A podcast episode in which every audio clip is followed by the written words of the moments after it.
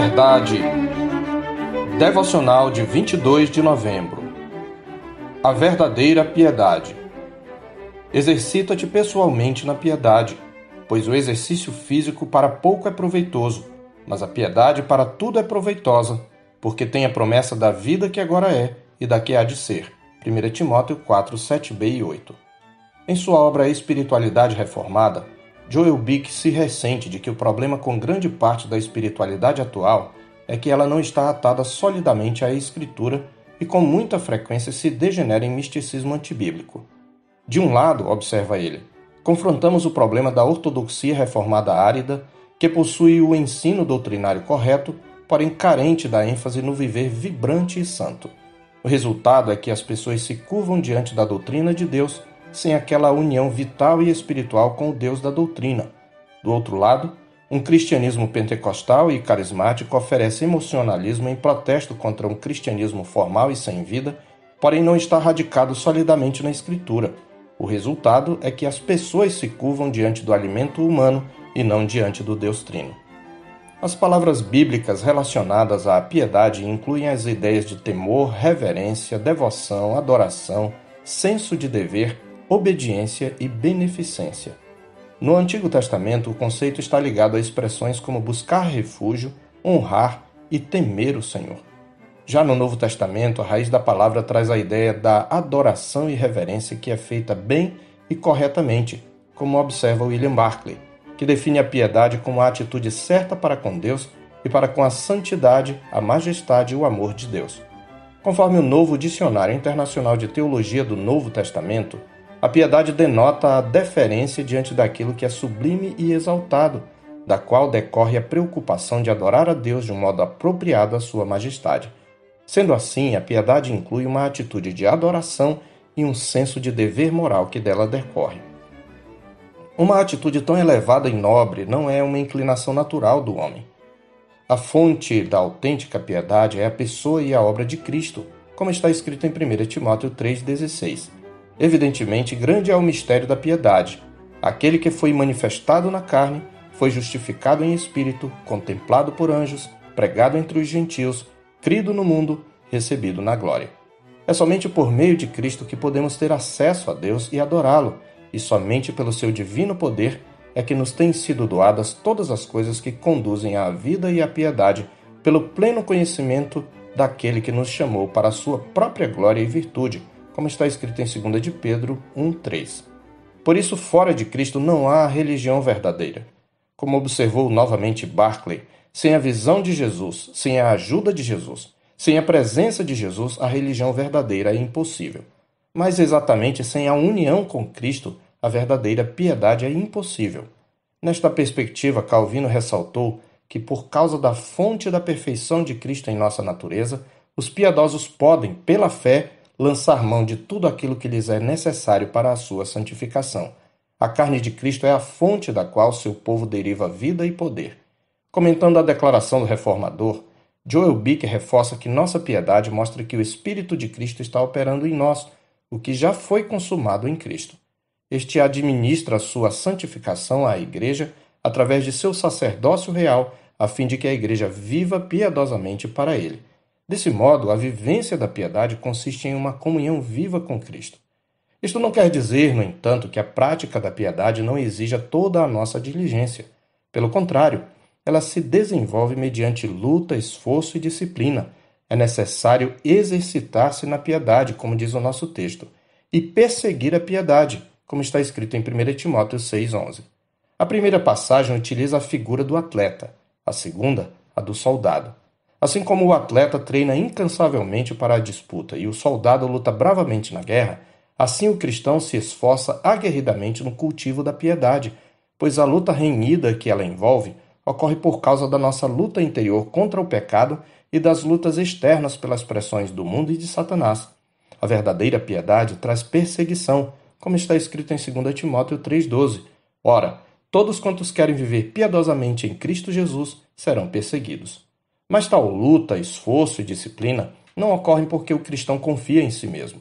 Antes, são frutos de sua confiança em Deus, pois o contrário de se esforçar confiando na própria força não é cruzar os braços, mas lutar na dependência do poder de Deus.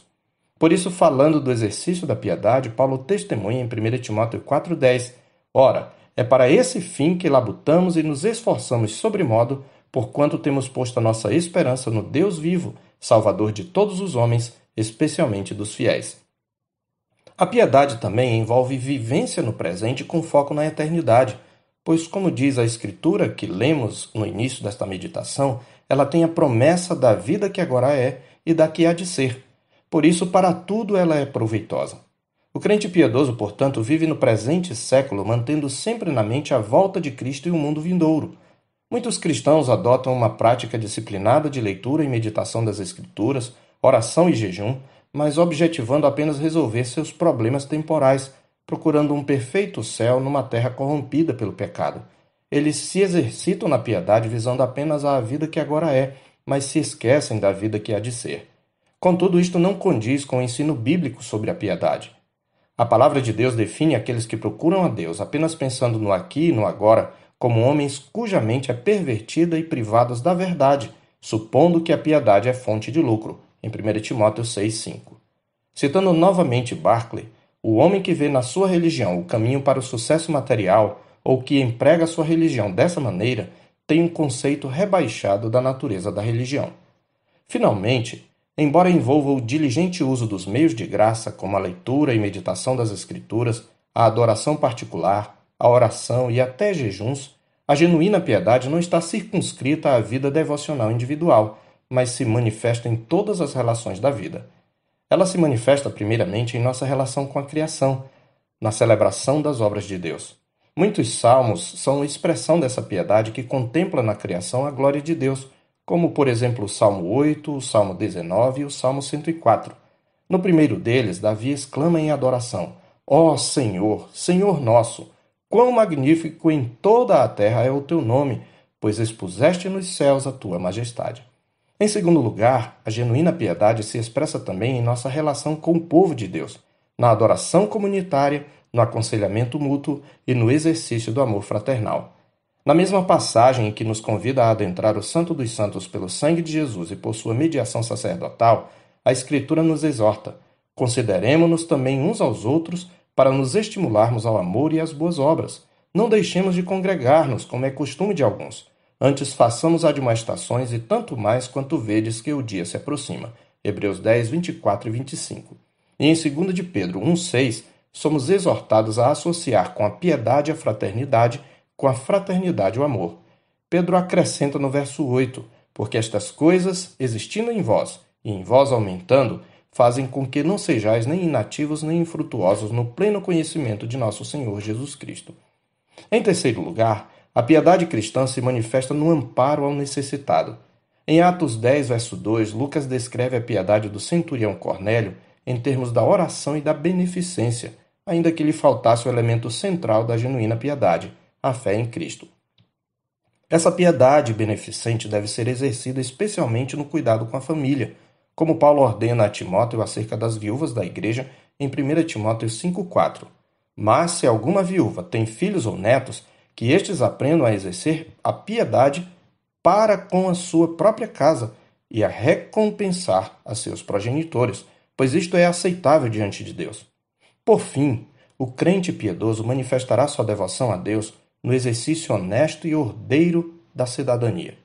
Eis uma das razões por que devemos interceder em favor dos reis e de todos os que se acham investidos de autoridade, para que vivamos vida tranquila e mansa, com toda piedade e respeito, como está escrito em 1 Timóteo 2,2. A piedade está, portanto, inevitavelmente ligada à dignidade e respeito para com os homens. Por mais que devamos nos esforçar na prática dessas coisas, sabemos que nunca nossa piedade atingirá o padrão de Deus. Nossa maior motivação, no entanto, é saber que a piedade cristã é aceita diante do Pai por causa da piedade de Cristo, nosso perfeito mediador. Pois, como está escrito em Hebreus 5, de 7 a 9, ele, Jesus, nos dias da sua carne, tendo oferecido com forte clamor e lágrimas, orações e súplicas a quem o podia livrar da morte, e tendo sido ouvido por causa da sua piedade, embora sendo filho, aprendeu a obediência pelas coisas que sofreu, e tendo sido aperfeiçoado, tornou-se o autor da salvação eterna para todos os que lhe obedecem. Eu sou o pastor Marcos Augusto, pastor da Terceira Igreja Presbiteriana de Boa Vista, em Roraima. Tenha um bom dia na paz do Senhor Jesus.